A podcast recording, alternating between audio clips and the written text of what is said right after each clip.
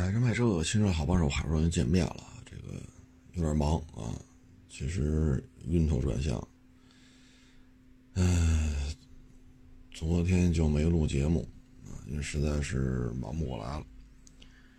嗯，前天吧，应该算是前天了。马达呢发布了它的压燃发动机的昂克赛拉啊，还有那个 C 叉三零。嗯，出一个新发动机呢，对于提振消费者的关注度，啊，让经销商这个销售信心呢进一步提升，都是有促进作用。但是这个车一出来吧，我们觉得还是没戏。为什么呢？这车子卖十八万九千九，昂克赛拉压燃版，啊，就一款，嗯，没有高低配，就一款，十八万九千九。这个价格呀，相当的高，高到什么程度呢？高到你像这个级别里啊，呃，咱就说以跑得快为著称的，呃，竞品车型。首先呢，就说领克零三，领克零三呢是二点零 T，这是二点零，啊，这是肺活量都一样啊，只不过就是工作方式不一样，都是二点零这个级别的。这个呢是前驱，那个呢是四驱。领克零三加呢，2.0T，四驱，最低配十八万多。咱这个十八万九千九，咱这个比人家那个还要贵了几千块钱。领克零三加，咱不管实际跑能跑多快，反正厂家标的就是五点九秒，啊，零到一百五点九秒。咱这个呢没标，啊，我看了一下各大媒体没有标这台车零百加速。但是呢，你可以参照一下它这动力啊，一百八十马力，啊，一百八十马力，嗯，车身空重呢一点四六吨，啊，一点四六一点四六吨，将近一吨半，一百八十马力，其实零百加速呢不可能跑到五秒九，啊，这个车身重量实在是不轻啊，所以咱要说纯粹跑得快，那领克零三加。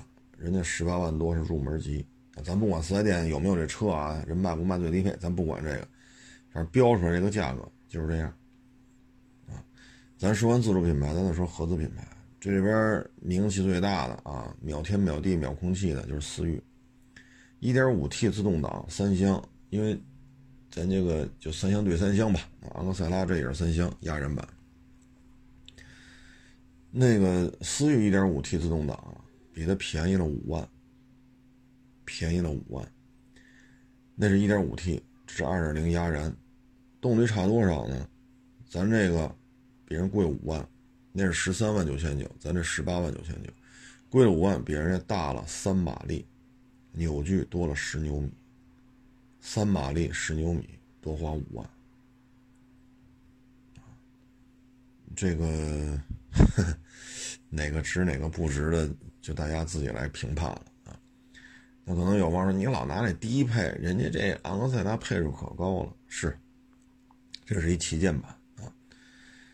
那思域 1.5T 的这个旗舰啊，就三厢啊，比咱这昂克赛拉也要便宜两万啊。这两个旗舰版的配置呢，互有胜负啊，互有胜负，没有出现压倒性的这种一边倒的这种局面。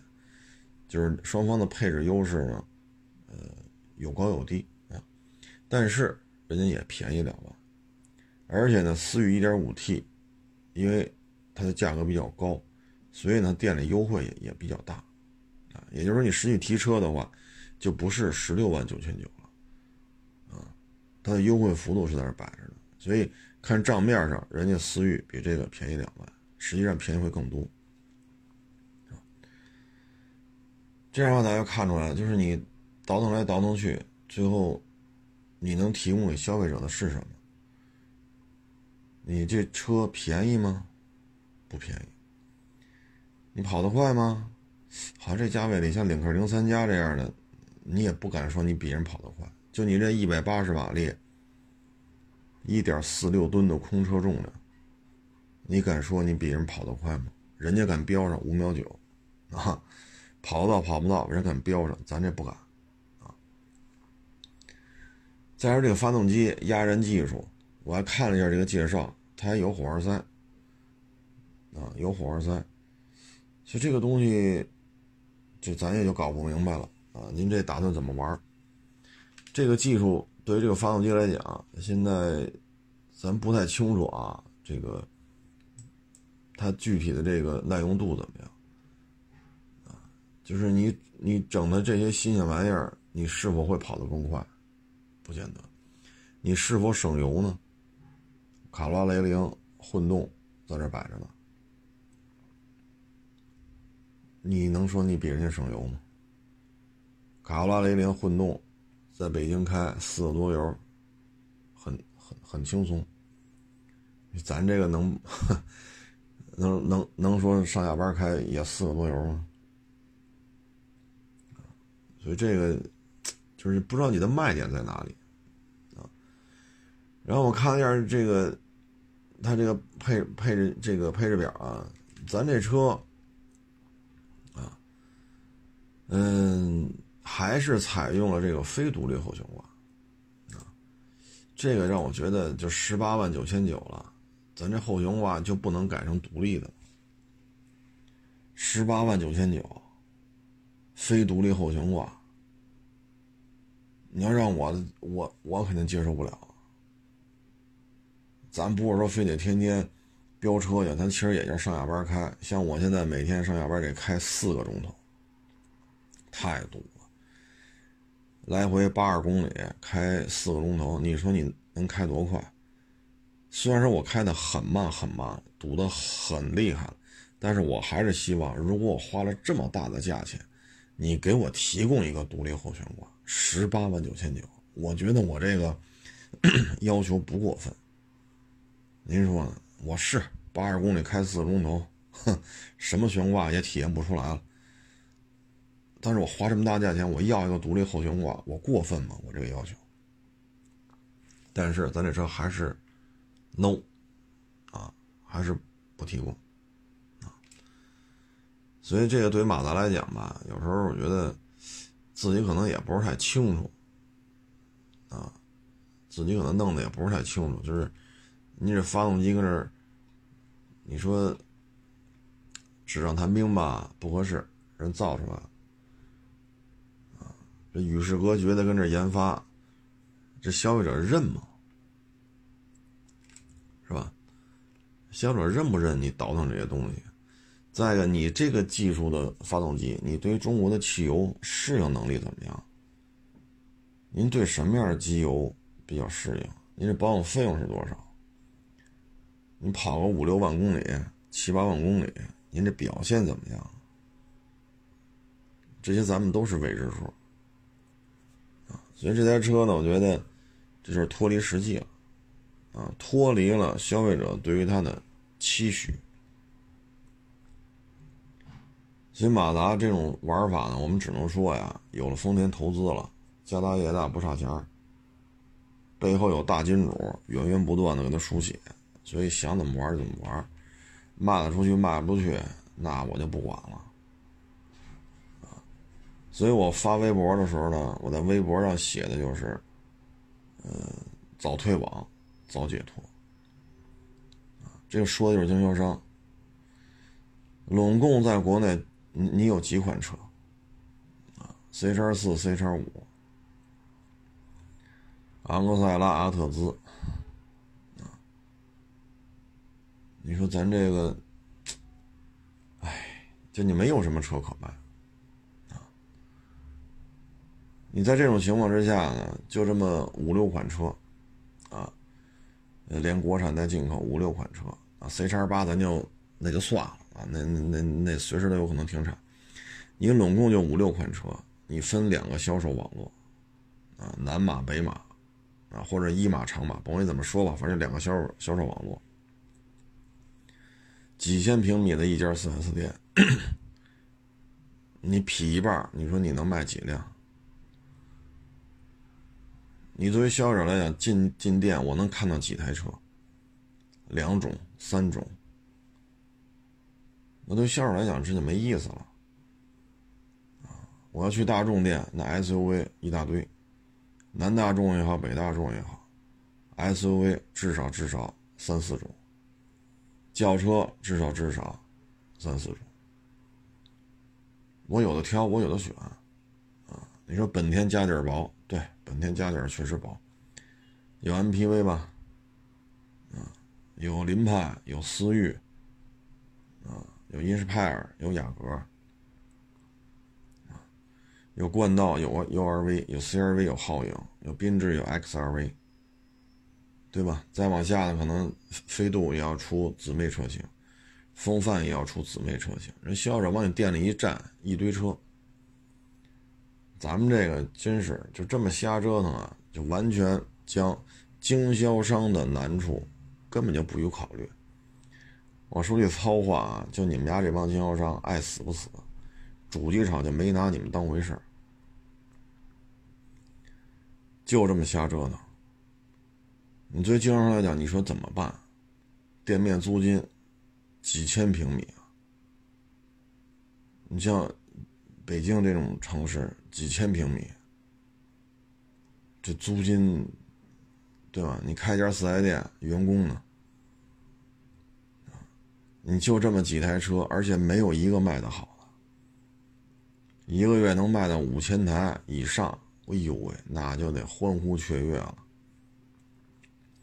没有一个卖的好的，说随便找一个说。能卖个一两万的，这真够呛。就昂克赛拉，时不时的能奔到八千、一万。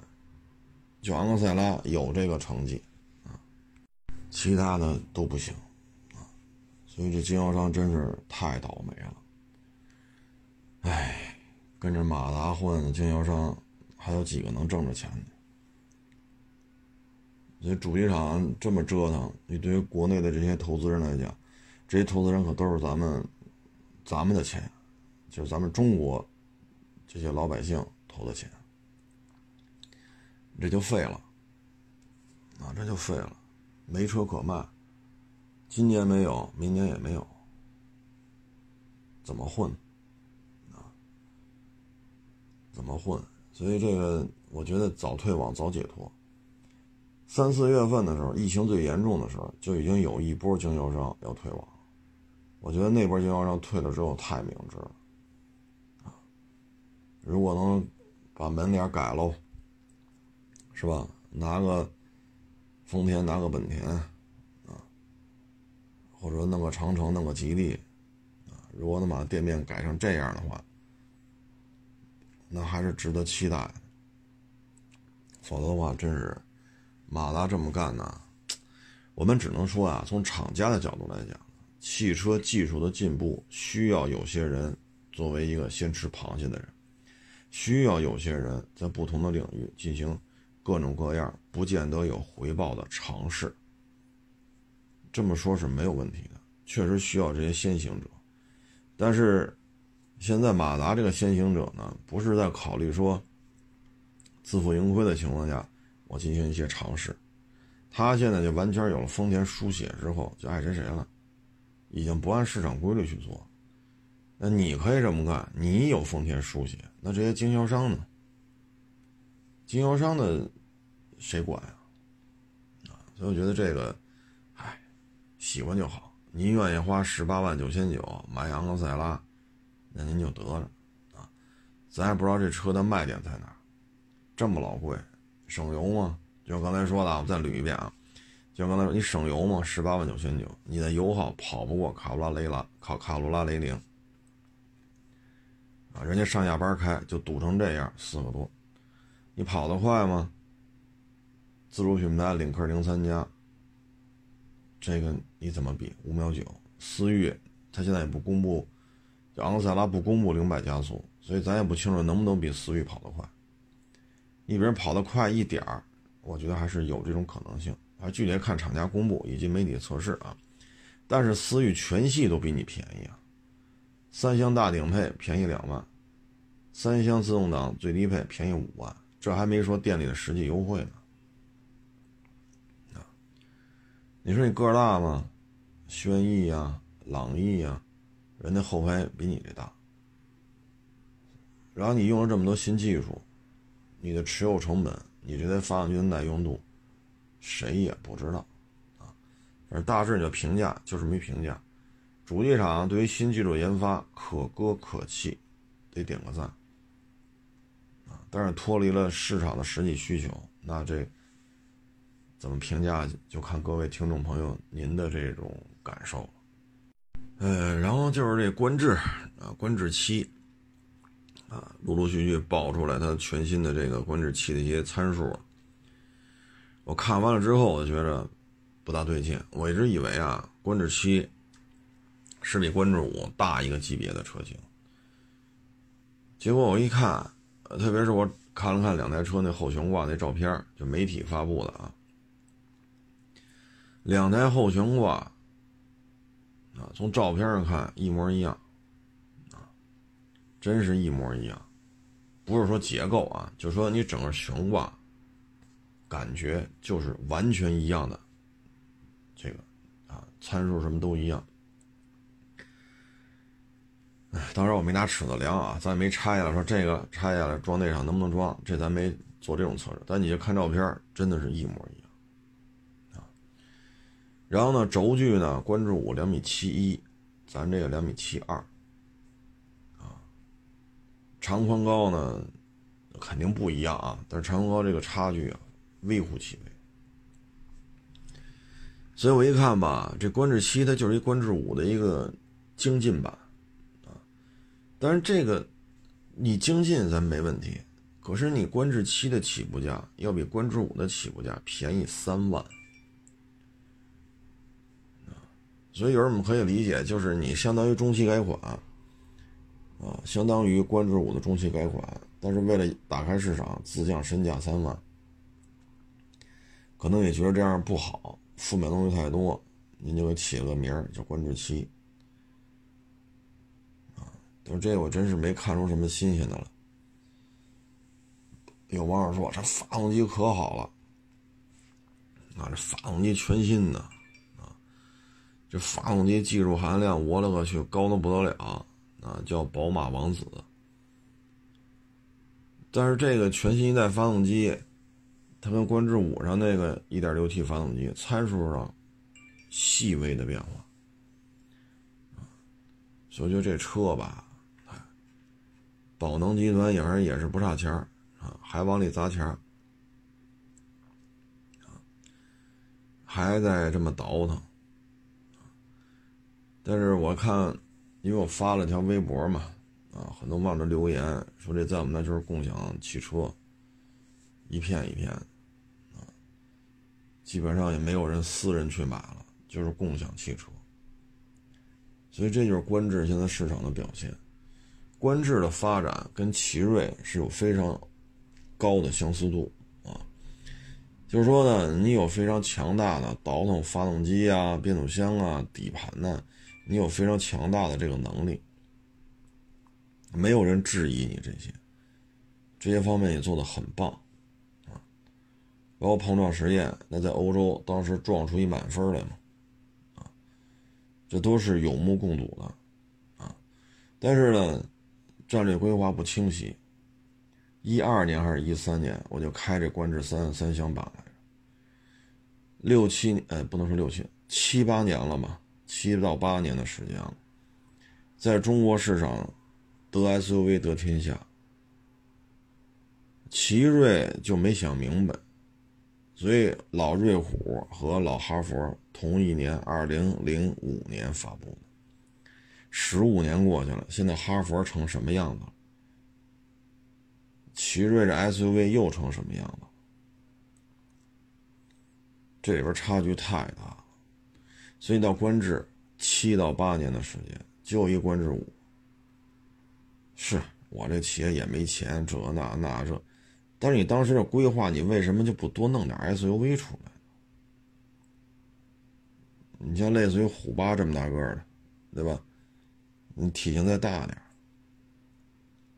所以就是说，这奇瑞脑子不清楚，现在这观致跟奇瑞没关系了，早早的就给骂，接受这宝能也是没，哎，当然了，宝能宝能可能没有奇瑞这个研发力量，所以你让他再搞一个，比如轴距从两米七一变成两米八，啊，或者两米八多一点，大一级别的 SUV，可能以宝能的研发实力也有难度，啊，但甭管是谁的原因吧，总体看，观致的这个车型研发，不论是奇瑞时代，还是宝能时代，都是战略上的失误，啊，哎，奇瑞啊，真是。就是有点跟马自达相似啊，但是奇瑞没有人给他输血呀，完全靠地方政府的扶持。然后比如说自动变速箱团队卖了，股份卖了，啊，这个那那这个，马达呢是有丰田输血，啊，所以奇瑞现在这个弄了一堆，啊，但是老是跟市场脱节。所以，观致这个，嗨，反正出了个新车，观致七啊，能吸引一些关注度，这对于他来讲花钱不多，啊，效果不错，这就行了，啊，至于说啊，这这发动机全新的，这个哪哪这，哎，正是全新就是全新不是全新就不是全新是不是全新的？您说对于这台车？意义大吗？现在观致五都查不出它的销量来了，我也不太清楚观致五一个月还能卖多少台。总而言之吧，这个要想做大，还是要尽快的多上 SUV。过去十五年是这样，现在也是这样。为什么这么说呢？你看小型 MPV 几乎就全军覆没。途安 L 前八个月卖了五千多台，前八个月啊，五千多台。你合一个月几百台。捷德呀、GL 六啊、什么逸致、嘉乐、马五都没了。为什么小型 MPV 不得烟抽？就是因为各种价位的 SUV 太多，很多人觉得空间都不小啊。我干嘛不买一个看上去高大威猛的 SUV 呢？万一出去玩呢？底盘高点就高点的好处啊！就这么简单的理由，所以小型 MPV 现在越混越抽抽，越混越抽抽。再一个，你发现没有？现在六座 SUV 大有取代家用 MPV 的趋势。除非这块再大点的，像 G L 八，一个月能卖个一万五六、一万六七，剩下的都不灵。假如说价格一样，你说是冠道舒服，是奥德赛舒服？冠道一个月大几千台，奥德赛加爱力绅加一块大几千台，这是他们本田 G 级本家出的车型，您琢磨琢磨。现在的 i 这个 SUV 啊，这种各种价位的各种座位数的啊，应该说在国内啊，基本上就把 MPV 摁在地下摩擦，除了 GL 八，除了五菱小面的，基本上 MPV 就不是 SUV 的个儿啊。哎呀，所以现在这个 SUV 啊，真是太火了啊。这个对于主机厂来讲，如果想不明白这个问题，都二零二二年了还想不明白，那就别想了啊！要我说洗洗睡吧，本身挣钱就不容易，你倒腾这个，你说不烧钱呢？对吧？多简单的道理，还没想明白，还，哎，反正也难为宝能了。你让宝能倒腾这个，确实也是难为他啊。哎，就事说事儿吧，我们只能说，观致。加油！嗯，法系车呢，八月份这个销售成绩啊，很不好啊。轿车后十名的这个排名里边啊，这个法系车占比啊，也是相当的高。你包括这个 SUV 啊，SUV 后十名里边，嗯，它也有一个，呃，也有三个啊，都是这个法国车。嗯，轿车排名里边呢就更多了，这个真是 我也不知道说什么好了啊。像五零八卖的还不错，卖了二百一十七台；C 六卖了一百二十一台，啊，C 三 L 卖了九台，三零幺和爱丽舍各卖了一台。这有些事儿真是没法说了。轿车排名后十名里边，啊，法国车占了五个，也就是说半壁江山都是它的。SUV 这里边十台车后十名有仨都是它的：C4 Aircross、C3 x R、DS 七。所以咱这个车型啊，大面积的滞销。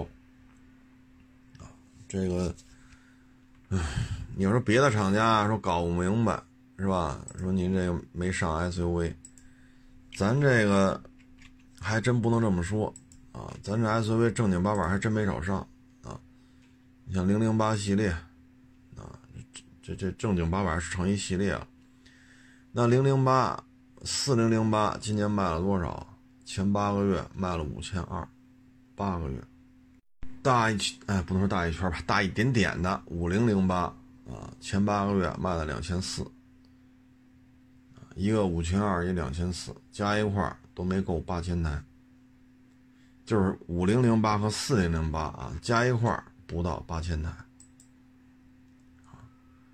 加一块卖了七千六七的样子，也就是说这哥俩一个月都凑不到一千台。当然，它还有更更多 SUV 啊，二零零八、三零零八，但是通过这也能看得出来，真的是卖不动啊！哎，就是法系车在国内啊，这就还不如韩国车，韩国车弄一堆 SUV 出来啊，还不至于说混这么惨，好歹还能找出几台月销。上千台，就是每个月能卖一千台以上的，还能找出来啊！但是咱这个真的是太难了。那有一网友说：“你说这车贵，便宜就好办了。”各位啊，二零零八和三零零八就没法看了。二零零八今年卖了七百多台，八个月啊，七百多台。您说咱这成绩还有法看吗？三零零八今年的销售量零，去年一九年三零零八卖了两千六，一九年一年标致三零零八卖了两千六，今年为零，厂家已经放弃这车了，所以你现在呢，二零零八、四零零八、五零零八仨车加一块。前八个月勉勉强强八千台，八千多一点三台 SUV 合下来一个月能卖一千台，就加一块够一千台，啊，这个还真不如韩国车，这个销售量啊实在是太低了，这种低，已经到了厂家卖什么车都没人认的地步。这个呢，我觉得是这样啊，就是法国车呢，它有它的一些思维方式，啊，它比较固执。你像长轴版五零八 L，你为什么早点不出呢？你你在，咱别说广州标致，咱别说三江雷诺了，咱不说那会儿的事儿，东风标致三零七。你在那会儿的时候，为什么不适时的推出长轴版？你的很多设计为什么不按照中国的消费者的要求来？所以你不认可，你这么固执，那你就是死路一条呗。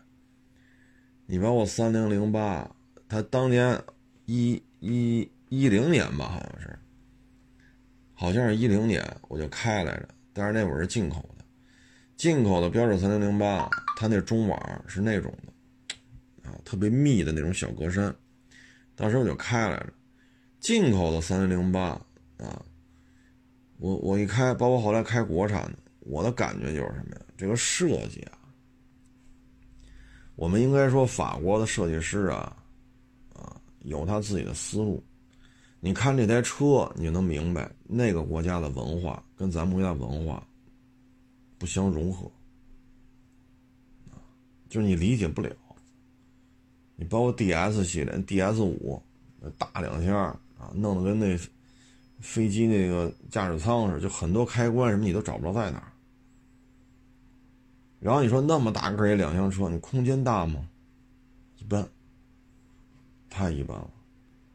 D S 五的尺寸啊，跟这个小型 M P V 啊差不了多少，咱就看尺寸啊。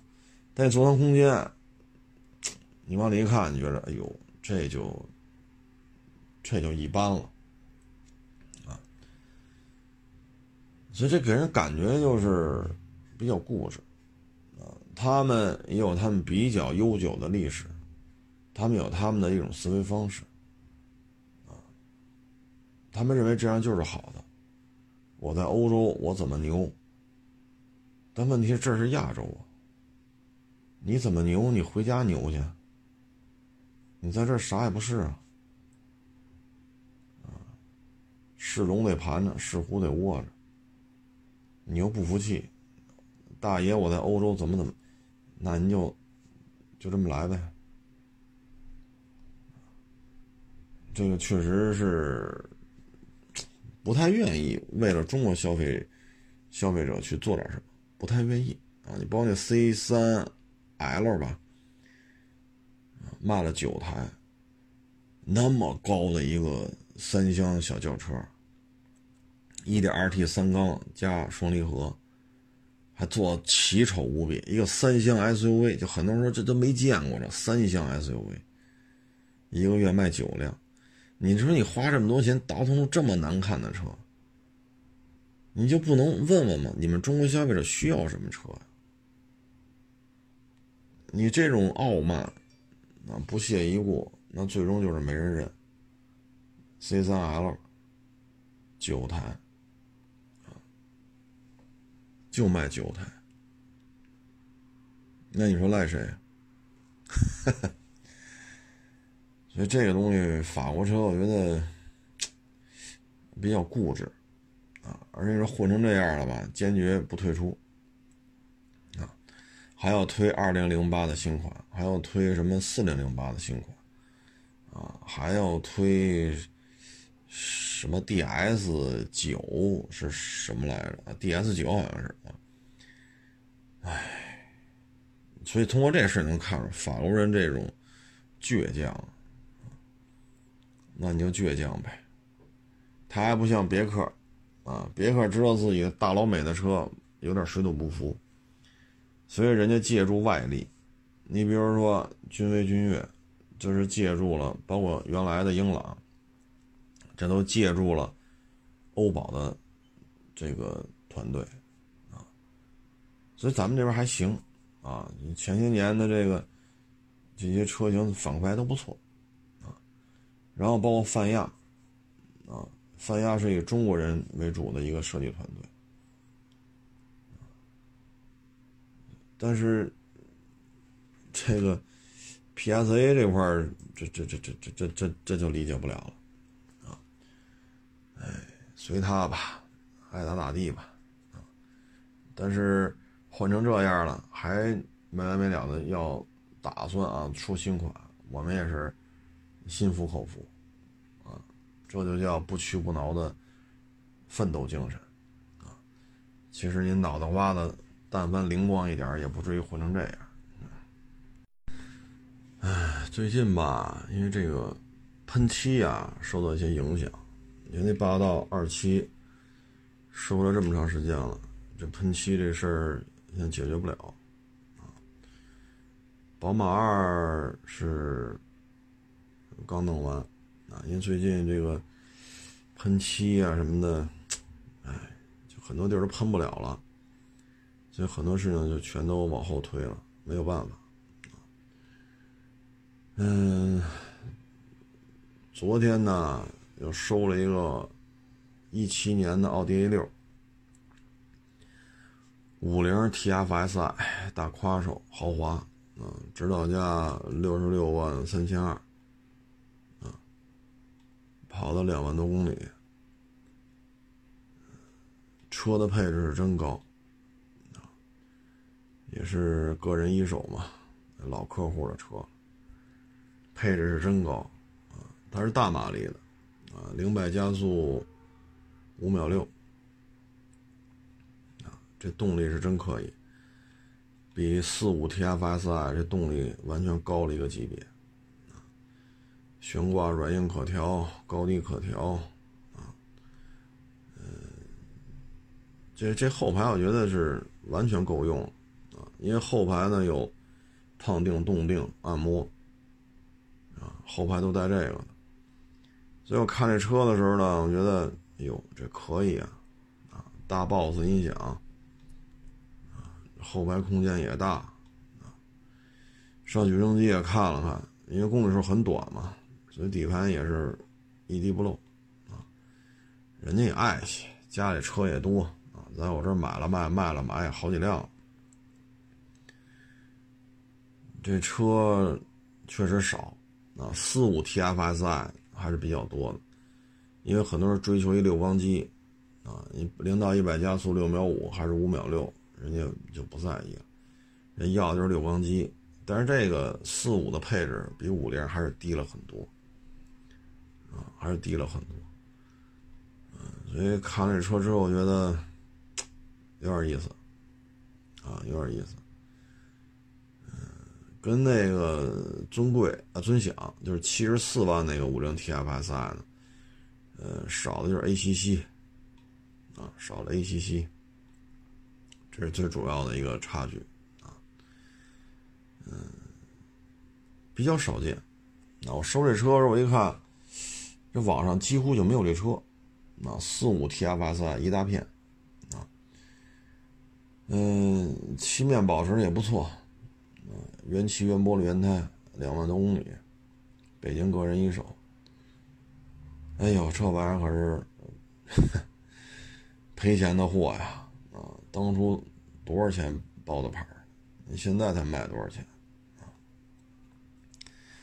这两天吧，陆陆续续，宝马二，这个次顶配的国产 A 六，啊，还有那霸道二七，陆陆续续就准备进展厅了，啊，下周有可能还会来一途达。啊前天来了一 CT 二百 H，都没发朋友圈就卖了。之前来那个来了就卖了，就上礼拜发的那个啊。然后前天吧来了来了就卖了，一张照片都没发啊。确实也是忙啊，要不然也不至于说，哎呀，有时候节目都没都抽不出功夫来录了啊。因为干这行嘛。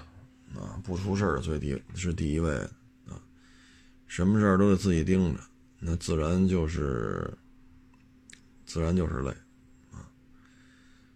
嗯，马上就十一了啊，喷漆现在是个麻烦事儿啊，喷漆这个真是一点招没有啊，嗯，找想辙呗。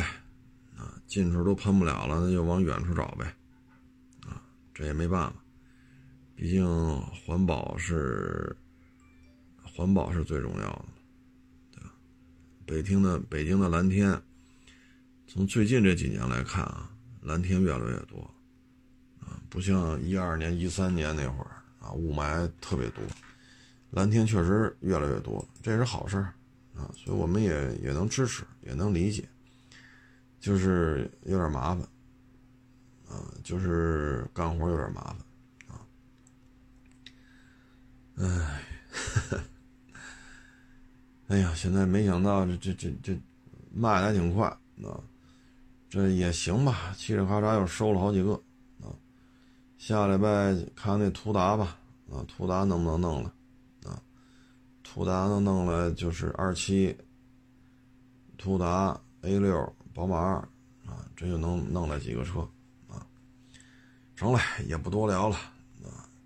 谢谢大家支持，谢谢大家捧场，欢迎关注我新浪微博“海阔试车手”微账号“海阔试车”。